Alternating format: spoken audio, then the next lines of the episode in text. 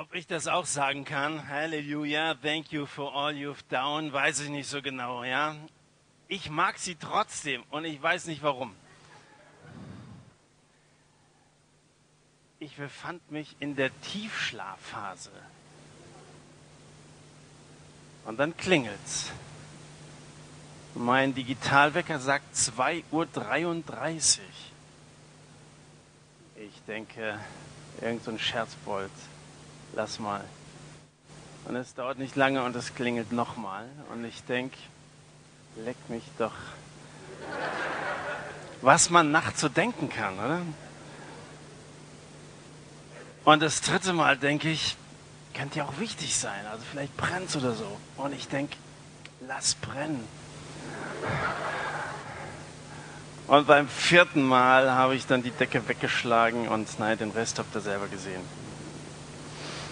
Die Kamera habe ich nicht gesehen. Ich hatte keine Brille auf, also nachts schlafe ich ohne Augen, aber ja, vielen Dank. Guter Einstieg. Damit sind wir schon so mittendrin. Also es ist ja euer Glück, dass das Ganze durch einen Bibeltext motiviert war. Und zwar durch den Text, den wir in Lukas 11 finden. Und jetzt lesen wir das mal im Original. Das ist noch viel besser als das, was wir eben gesehen haben. In beiden Szenen und schauen also von Vers 1 Lukas Kapitel 11 an. Da steht, es geschah, als er, Jesus, an einem Ort war und betete, da sprach, als er aufhörte, einer seiner Jünger zu ihm, Herr, lehre uns beten, wie auch Johannes seine Jünger lehrte. Er sprach zu ihnen, wenn ihr betet, so sprecht, Vater, geheiligt werde dein Name, dein Reich komme, unser nötiges Brot gib uns täglich und vergib uns unsere Sünden, denn auch wir selbst vergeben jedem, der uns schuldig ist, und führe uns nicht in Versuchung. Und er sprach zu ihnen, wer von euch wird einen Freund haben und wird um Mitternacht, Klammer auf, 2.33 Uhr schlägt dem Fass den Boden aus, Klammer zu. Hier steht Mitternacht. Wer von euch, der einen Freund hat und wird um Mitternacht zu ihm gehen und zu ihm sagen, Freund, leihe mir drei Brote, da mein Freund von der Reise angekommen ist und ich nichts habe, was ich ihm vorsetzen soll. Und jener würde ihnen antworten und sagen, mach mir keine Mühe, die Tür ist schon geschlossen und die Kinder sind schon im Bett, ich kann nicht aufstehen und dir geben. Ich sage euch, wenn er auch nicht aufsteht und ihm geben wird, weil er sein Freund ist, so wird er wenigstens um seiner Unverschämtheit willen aufstehen und ihm geben, so viel er braucht. Und ich sage euch, bittet und es wird euch gegeben werden. Sucht und ihr werdet finden. Klopft an und es wird euch geöffnet werden. Denn jeder Bittende empfängt und jeder Suchende findet und dem Anklopfenden wird geöffnet werden wen von euch der Vater, wen von euch der Vater ist, wird der Sohn um einen Fisch bitten und wird ihm stattdessen, statt des Fisches etwa eine Schlange geben.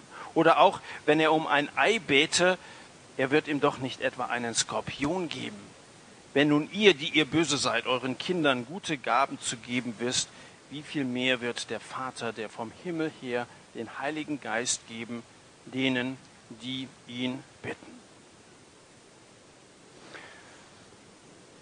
Ganz egal, wie beschäftigt Jesus war, als er hier auf der Erde lebte, und glaubt mir, er war beschäftigt, aber ganz egal, was er alles an Gesprächen zu führen hatte, wo er überall als Feuerwehr eintreten musste, um Menschen zu helfen, Jesus nahm sich immer die Zeit für das Gespräch mit seinem Vater. Wir haben letzte Woche über Kapitel 10 gesprochen und damit über die Notwendigkeit, dass wir immer wieder innehalten müssen, so wie Jesus das auch getan hat. Dass wir sozusagen zu seinen Füßen sitzen sollen, so wie Maria das tat, zur Ruhe kommen, um den geistlichen Akku aufzuladen. Gemeinschaft mit Gott. Denn darum geht's ja. Ich glaube, dass viele deswegen auch hierher gekommen sind, weil sie an Gott glauben und auch irgendwie die Beziehung zu Gott irgendwie pflegen wollen und Gemeinschaft mit Gott haben wollen. Aber Gemeinschaft mit Gott, echte Gemeinschaft mit Gtt, die erlebst du nicht in erster Linie beim Satz. Echte Gemeinschaft mit Gott erlebst du nicht bei irgendeinem Jugendtag oder irgendeiner Konferenz oder so. Echte Gemeinschaft mit Gott erlebst du in der Stille, erlebst du in der Zurückgezogenheit. Ähm, das wird in den Kapiteln 10 und 11 deutlich. Die Jünger befinden sich hier noch im ersten Ausbildungsjahr und dazu gehört ja theoretischer und praktischer Unterricht. Also Jesus belehrte sie mit vielen Worten und zum anderen nahm er sie auch ganz praktisch in die Arbeit mit rein und machte ihnen zum Beispiel das Gebet vor. Und die Jünger befinden sich hier in Lauerstellung. Sie stellen ausführliche Beobachtungen an und ausgeklügelte Fragen an Jesus. Eine der Fragen war, würdest du uns das Beten beibringen? Das ist eine interessante Bitte, eine Aufforderung. Und da müssen wir uns gleich mal fragen, kann man beten lernen? Ich meine, vielleicht bist du jemand, der sagt, ich, ich kann nicht beten. Äh, irgendwie kann ich mich nicht konzentrieren und außerdem bin ich mir gar nicht so ganz sicher, ob es diesen Gott überhaupt gibt. Also mit Beten habe ich so meine Schwierigkeiten, bin bereit, mal so einen Abend mir so ein Thema anzuhören, aber hör mir auf mit Beten und jetzt das Ganze regelmäßig und dann noch möglichst jeden Tag und so. Frage, kann man beten lernen? Kann man das ein bisschen einüben? Wir würden spontan wahrscheinlich auf so eine Frage antworten, nein, das kann man nicht. Also entweder ist das Herz so voll, dass es von ganz alleine anfängt zu beten, oder man, man lässt es. Aber beten lernen, naja, wenn wir meinen, dass wir von uns aus beten könnten, dann irren wir uns wahrscheinlich. Dann verwechseln wir nämlich wünschen, hoffen, klagen, jubeln. Das sind alles Sachen, die wir von uns aus können. Dann verwechseln wir das mit beten. Beten heißt ja nicht, einfach mal Dampf abzulassen. Beten heißt auch nicht, das Herz vor Gott alleine ausschütten, sondern beten heißt zunächst einmal, den Weg zu Gott zu finden. Überhaupt mal vor Gott zu kommen, die Gemeinschaft mit Gott zu erleben und mit ihm zu reden. Und das kann ein Mensch von sich aus nicht. Dazu braucht er Jesus, Jesus Christus. Er ist zum einen der Weg und gibt uns den Zugang zum Vater überhaupt. Und wir brauchen Jesus als Lehrer. Und die Jünger kommen deswegen zu ihm und sagen, Herr, lehre uns beten. Wir würden es gerne lernen. Und Jesus sagt nicht, das kann man nicht lernen, entweder habt ihr es oder habt es nicht, sondern er geht darauf ein und er erteilt ihnen in diesem Kapitel Unterricht im Fach Beten. Und dann sagt er zu ihnen, wenn ihr betet, so sprecht, Vater, geheiligt werde dein Name. Wenn wir beten, haben wir normalerweise Anliegen. Ist ja völlig klar. Du hast irgendwie so eine schwierige Situation und dann sagst du, musst du für beten dass aber Gott auch Anliegen hat, das übersehen wir schnell. Wir haben Anliegen, ganz klar, und wir reden mit Gott über unsere Anliegen. Gott selber hat aber auch welche. Und er hofft, dass er mit seinen Anliegen bei uns Gehör findet. Und diese Anliegen werden in diesem sogenannten Vater unser erst einmal aufgelistet. Da heißt es zum Beispiel, Vater, geheiligt werde dein Name. Also hier heißt es nicht in dem, was Jesus vorbietet, mach mich zu einem heiligen Menschen. Also nicht gleich das Anliegen, Herr, es geht mir um mich und ich möchte vorwärts kommen im Glauben und so weiter, sondern die erste Bitte im Vater unser ist, Vater, geheiligt werde dein Name. Es kommt nämlich nicht zuerst auf uns an. Klar ist man sich selbst der Nächste, wie man sagt. Und klar drehen sich viele unserer Gedanken um das, was uns selber betrifft. Aber hier heißt es, Vater, geheiligt werde dein Name. Es kommt darauf an, dass wir Gott ehren und dass wir Gott wirken lassen. Halte still und lasse ihn erst einmal den Heiligen sein. Vater, geheiligt werde dein Name. Du kannst nicht ein neuer Kerl werden, indem dass du dir vornimmst, ich will einer werden. Das ist nur möglich, wenn du dich in die Gegenwart mit dem Heiligen begibst. Also sozusagen etwas von seiner Heiligkeit empfängst, ohne dass du sagst hier, bitte gib mir, sondern in seiner Gegenwart etwas abstrahlen lässt von seiner Vollkommenheit. Einem Stein, der in der Sonne liegt, brauchst du nicht zu empfehlen, dass er warm werden soll. Der wird es ganz von alleine. Und im Gebet geht es sozusagen darum, dass dein Innerstes dadurch verwandelt wird, dass dein Verhältnis zur Sonne geregelt ist. Dein Verhältnis zu Gott. Darum geht es zunächst mal im Gebet. Ist ja komisch, dass wir oft beten und Gott in unseren Gebeten gar nicht vorkommt. Dass wir immer nur von uns reden. Ja, der ganze gleichen Selbstgespräch führen. Jesus sagt ganz bewusst am Anfang erst einmal, Vater, geheiligt werde dein Name. Die Heiligkeit ist im Himmel, nicht in mir. Die Heiligkeit ist im Himmel, nicht in mir. Darum muss ich mit dem Himmel in Verbindung kommen. Das ist der eigentliche Grund, warum wir beten. Der neue Kerl, das ist nur ein Nebenprodukt. Das wird sich daraus ergeben. Dann wirst du irgendwie neu werden. Das zweite ist, dein Reich komme. Auch eine interessante Bitte. Bist du wahrscheinlich von selber auch noch nicht drauf gekommen. Und außerdem fragt man sich so, was bedeutet das überhaupt, dein Reich komme? Nun, die Juden damals glaubten an ein kommendes Königreich, in dem ein gewisser Messias sie von allen Unterdrückern befreien und zur glücklichsten Nation auf Erden machen sollte. Das verstanden die Leute damals unter Reich Gottes.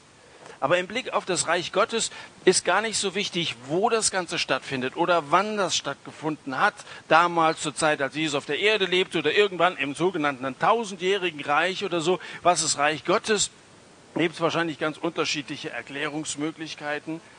Aber wichtig ist nicht das Wann und das Wo, sondern wichtig ist das Herrschen Gottes an sich. Reich Gottes ist überall da, wo Gott im Mittelpunkt steht. Reich Gottes ist da, wo er der König ist. Reich Gottes ist da, wo er, wo Gott regiert. Und wenn Gott in dir regiert, wenn Gott in dir das Sagen hat, dann ist in dir Reich Gottes. Jesus hat gesagt, das Reich Gottes ist längst unter euch. Ihr braucht nicht warten auf irgendeine zukünftige Zeit oder so. Dein Reich komme heißt, Gott, du sollst regieren, du sollst die Nummer eins sein. Um dich soll sich alles drehen. Nochmal, beim Beten geht es nicht zuerst darum, dass wir Anliegen vorbringen, sondern dass wir in Verbindung mit dem Vater kommen. Und wenn ich gar nichts anderes tue, als von Herzen sage, lieber himmlischer Vater, dann ist damit die Hauptsache schon geschehen. Nicht die Anliegen sind das Wichtige, sondern die Anrede, Gott, ich komme zu dir, vor dich, lieber himmlischer Vater. Es geht um Gott darum, geheiligt werde dein Name, dein Reich komme. Und wenn du kapiert hast, wie groß Gott ist, dann wird es dich zum einen motivieren, weiter zu beten, weil dann traust du ihm alles zu. Wenn dir das auf einmal klar wird, Gott ist absolut vollkommen, Gott ist absolut allmächtig, ihm ist kein Ding unmöglich und auch kein Ding zu klein, dass er sich nicht darum kümmern würde. Wenn dir klar ist, wie groß Gott ist und wie klein im Gegensatz dazu du bist, dann ist auch klar, dass die Anliegen Gottes die großen Anliegen sind und deine Anliegen dagegen relativ vergleichsweise klein. Es geht um große Anliegen, es geht um kleine Anliegen. Jetzt will ich natürlich nicht deine Anliegen, die du hast und die auch vor Gott angemessen sind, klein reden. Aber trotzdem will ich unterscheiden zwischen großen und kleinen. Vergleichen wir das Ganze mal mit einem Eimer. Stellt euch Folgendes vor. Das ist unser Gebetsleben. Also wir haben hier einen Eimer und diesen Eimer, den füllen wir mit Steinen.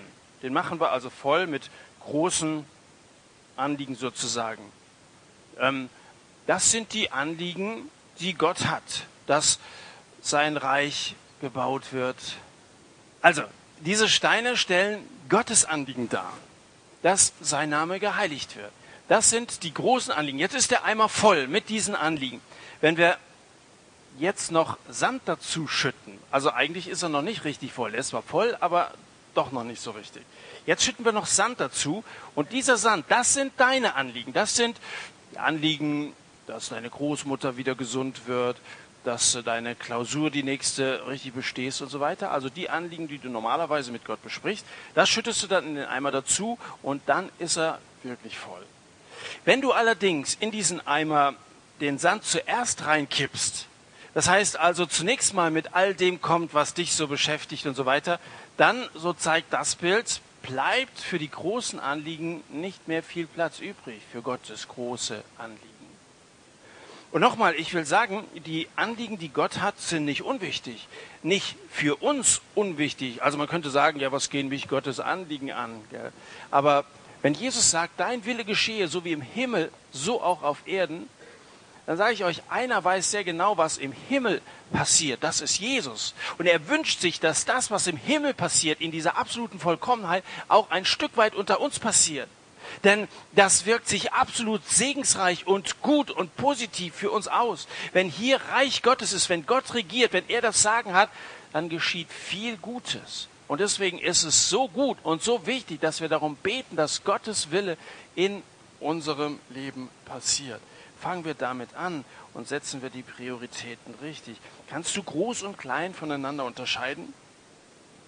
Ein Kind im Erdbebengebiet, in Chile zum Beispiel, trauert um die verlorene Schraube seiner Kindereisenbahn mehr als über das zerstörte Elternhaus. Da würden wir gleich sagen, dieses Kind hat irgendwie das Verständnis der Proportionen ein bisschen verloren. Das hat keinen Sinn für groß und klein. Aber manchmal sind wir genau so vor Gott. Dann, dann kommen wir mit irgendwelchen Details. Nochmal will ich gar nicht irgendwie runterspielen oder so. Aber die eigentlich wichtigen Sachen, die haben wir manchmal gar nicht so vor Augen. Und darauf will uns das Vater unser aufmerksam machen. Vielleicht sagst du, ich habe ein Jahr lang dafür gebetet, dass ich irgendwie beständig im Glauben werde. Ich habe darum gebetet, dass ich, dass ich Frieden kriege, dass ich ein bisschen Freude in mein, mein Christsein reinkriege, aber ich fühle mich mieser als je zuvor. Vielleicht geht es dir so wie, wie in Christian in dem Video, den er da am Anfang, den sie gezeigt haben, dass du um eine Sache betest und du hast einen Eindruck, du rufst in den Himmel rein, aber es ist niemand zu Hause, es tut sich irgendwie gar nichts. Nun, kann sein, dass du mehr Zweifel hast als je zuvor das kann das Resultat eines zu ich bezogenen Gebetes sein. Dass du sehr stark über das nachdenkst, was dich betrifft. Bete doch mal anders. Vater, geheiligt werde dein Name, dein Reich komme. Das liegt viel daran, ob uns daran liegt, dass Gott verherrlicht wird. Das heißt nicht, dass der Sand unwichtig ist. An zweiter Stelle haben die persönlichen Anliegen im Vater unser genauso ihren Platz. Die Bitte um das tägliche Brot, die Bitte um Vergebung von Schuld und die Bewahrung vor Versuchung. Ein Jünger bringt auch eigene Anliegen vor, selbstverständlich. Unser tägliches Brot gib uns heute. Das Vaterunser ist ein totales Gebet. Das reicht vom Reich Gottes, was wir gar nicht so richtig überschauen und überblicken können, bis hin zur täglichen Brotration. Ein totales Gebet.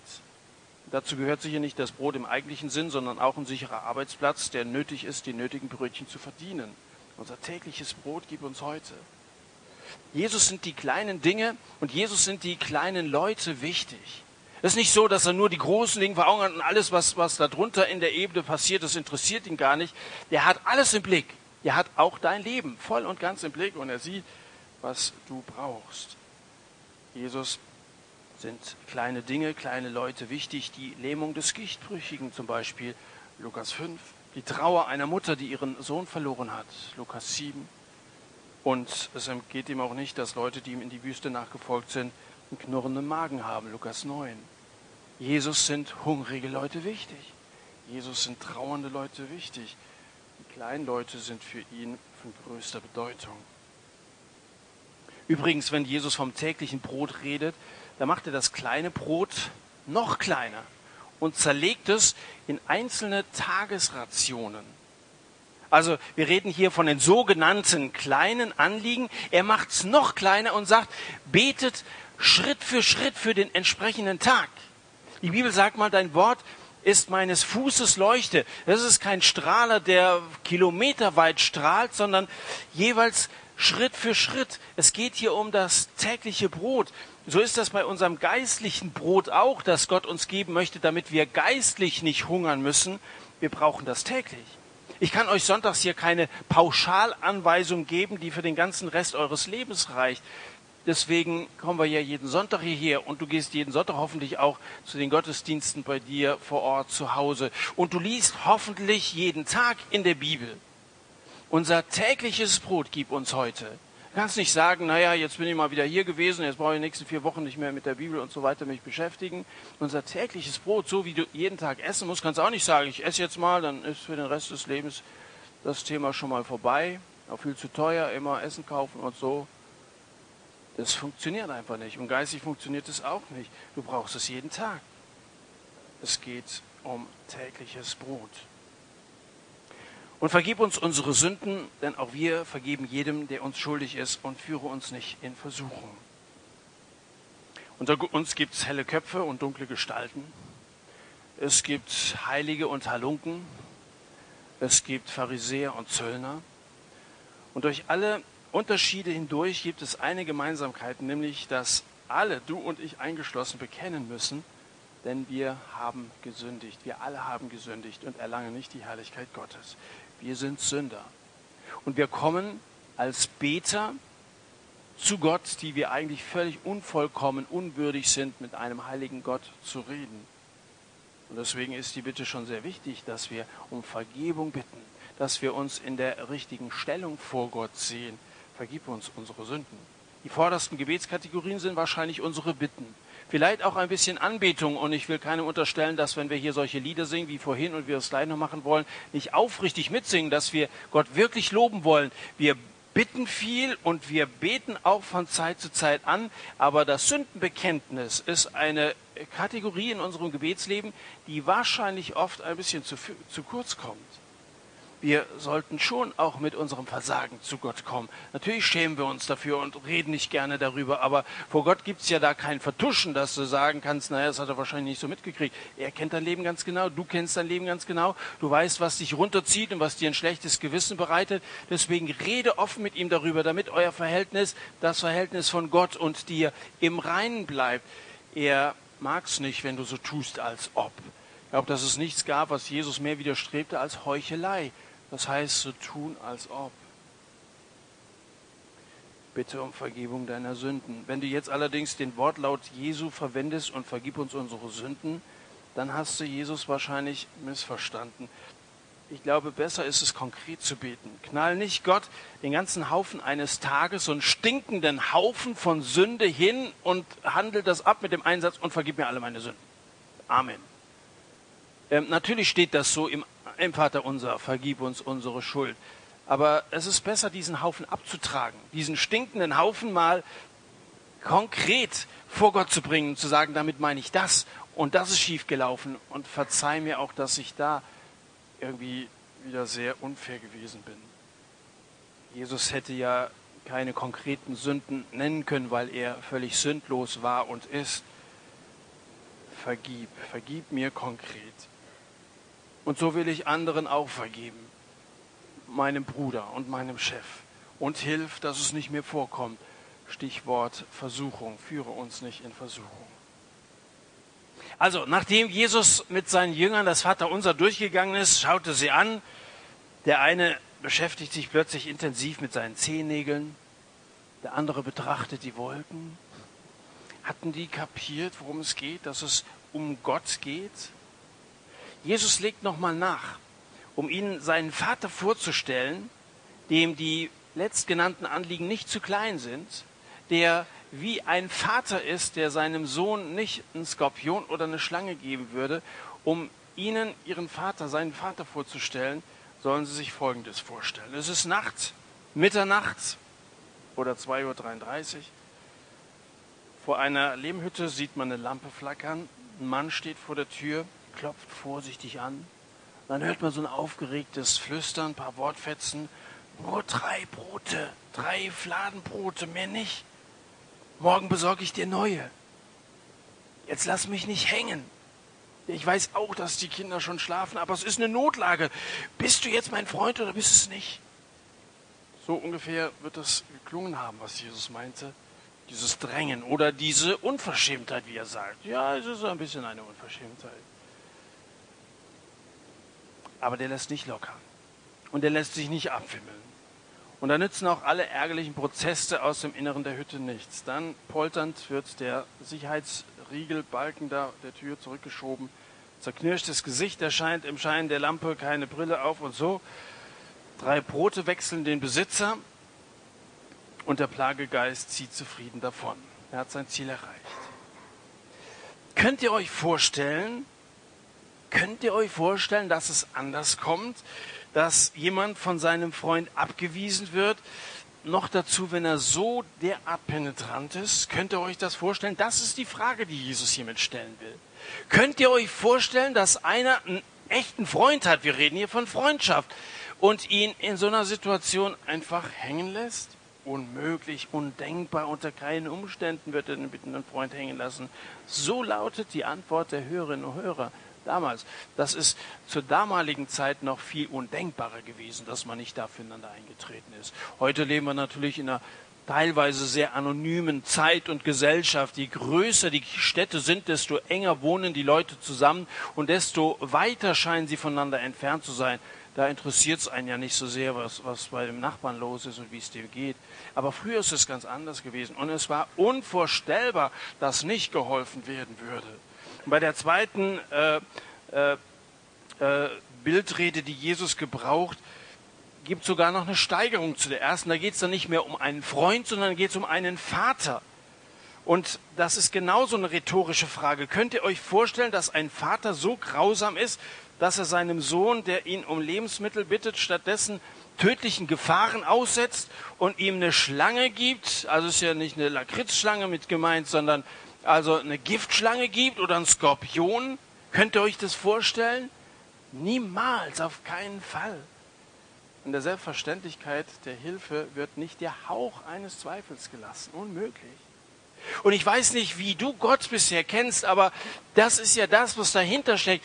Wenn wir Gott mal kennengelernt haben in seiner absoluten Güte und dass er seinen Sohn für uns gegeben hat, da heißt es mal im Römerbrief, wie wird er uns mit ihm nicht auch alles schenken? Er, der mit den Millionen um sich geworfen hat, wird nicht mit dem Cent geizen. Er hat seinen Sohn gegeben. Er wird uns nichts vorenthalten. Unmöglich, unmöglich. Damit steht vor allem die Zuverlässigkeit des Freundes, Gottes, des Freundes im Mittelpunkt dieses Textes.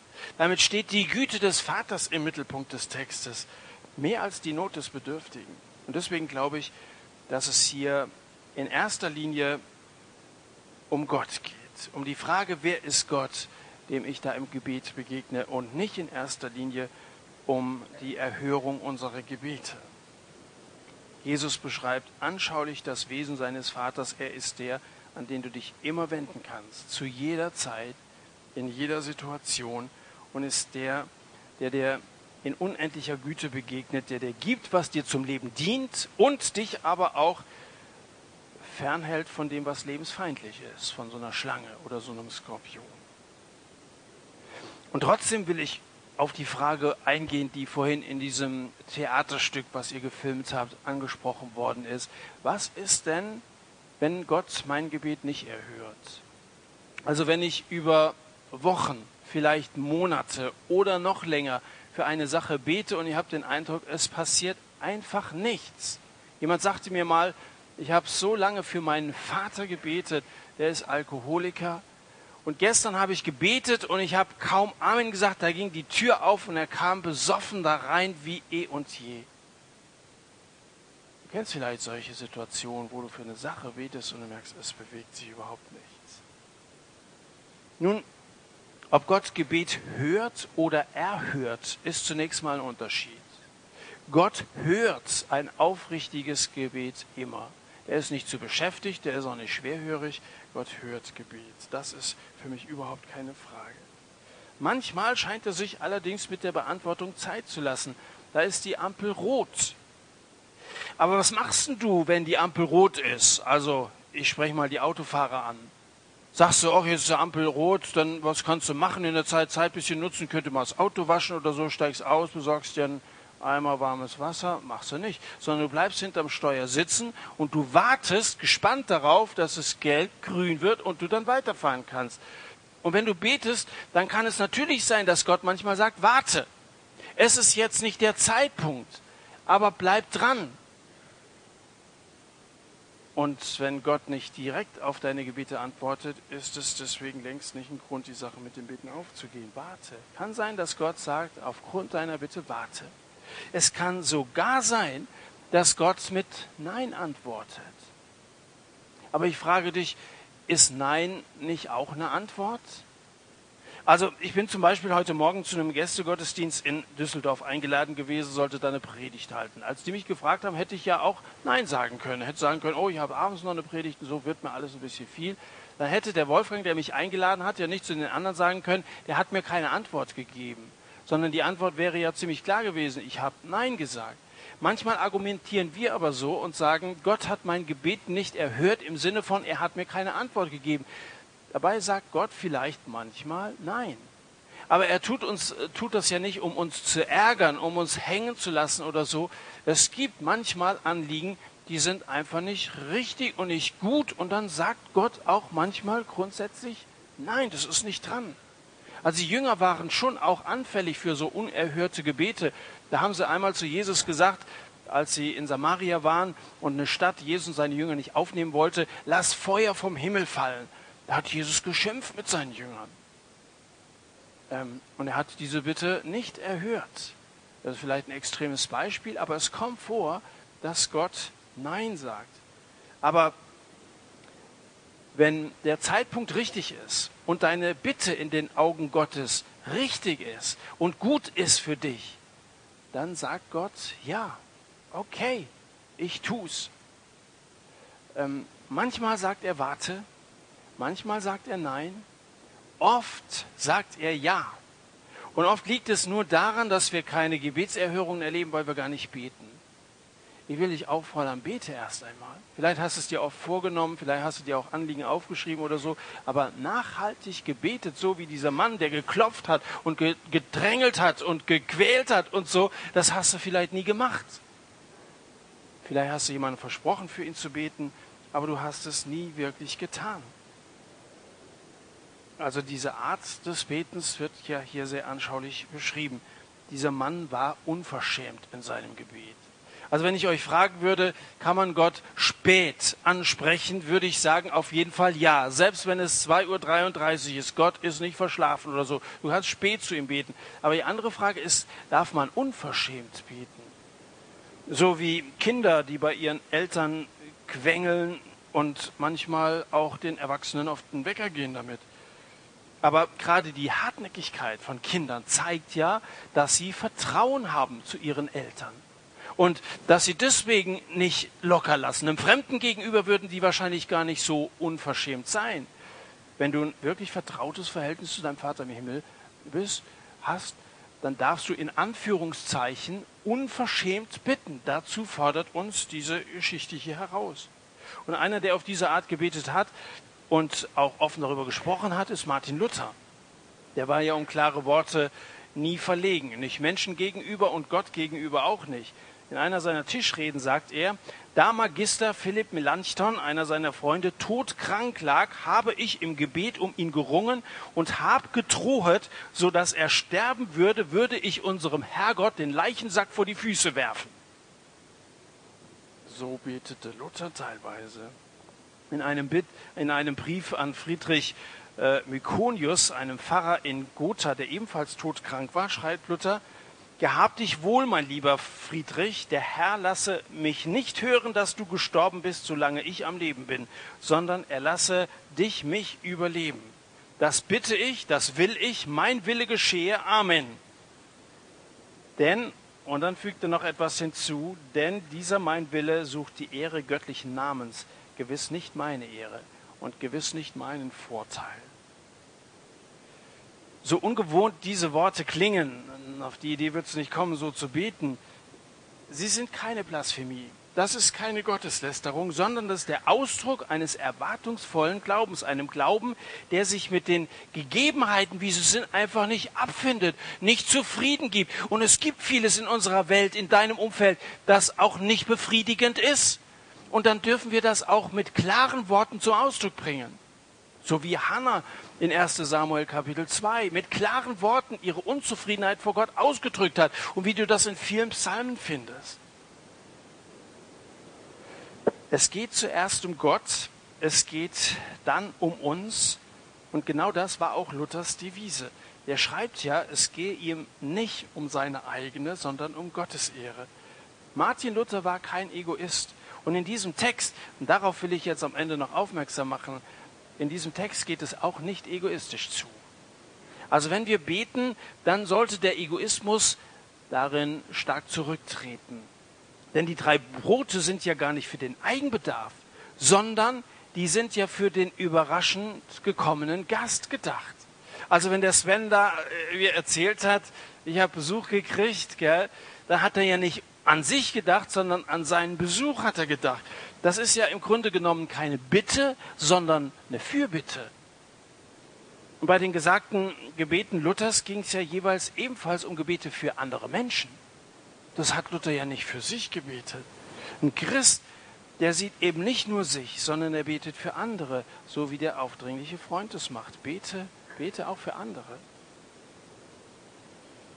Und am Ende, ganz am Ende von diesem Text, wird schließlich eine ganz, spezifisch, ganz spezifische Gabe, die vom Himmel kommt, von Gott kommt, angesprochen, nämlich die Gabe des Heiligen Geistes. Wie viel mehr wird der Vater, der vom Himmel gibt, den Heiligen Geist geben, denen, die ihn bitten?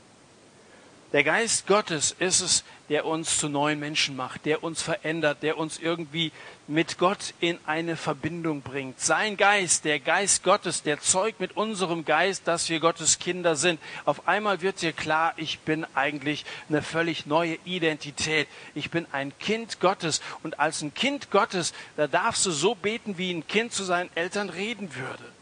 Und der Geist Gottes, der Geist Gottes will dich so umformen, dass du ein echtes Bedürfnis hast, vor Gott zu kommen, zu bitten, zu fordern, aber auch zu hören, so wie Maria das tat in den Versen zuvor. Auf sein Wort zu hören, wenn wir uns irgendwo verrannt haben, aufs Evangelium zu hören, wenn wir Mut brauchen, aber auch auf seinen Wink zu hören, der uns aufmerksam machen will auf Mitmenschen, die unsere konkrete Hilfe brauchen wenn unser Gebet Reden und Hören umschließt und der Heilige Geist uns irgendwie die Bitten aufs Herz legt, dann kommt es zu einer echten Begegnung mit Gott. Und das ist das eigentliche Ziel von Gebet. Das ist das eigentliche Ziel von Gebet. Wie schließen wir so ein Thema von heute Abend ab? Ich habe gedacht, es wäre angemessen, heute Abend mal miteinander das Vaterunser zu sagen. Und zwar mal ganz bewusst zu sagen, es kann sein, dass du bei allen möglichen Gelegenheiten das mal so runtergebetet hast, weil es mal irgendwann im Konfirmationsunterricht dran war, auswendig zu lernen. Aber du hast es vielleicht nie so gebetet, wie du es heute Abend zum ersten Mal verstanden hast. Kann sein. Deswegen bitte ich euch einfach mal aufzustehen. Und wir schließen das Ganze jetzt mit Gebet ab. Und zwar mit dem Gebet, das Jesus uns beigebracht hat.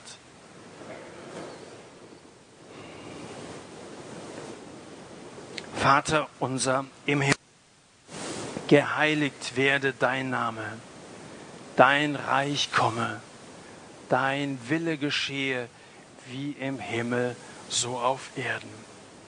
Unser tägliches Brot gib uns heute und vergib uns unsere Schuld, wie auch wir vergeben unseren Schuldigern.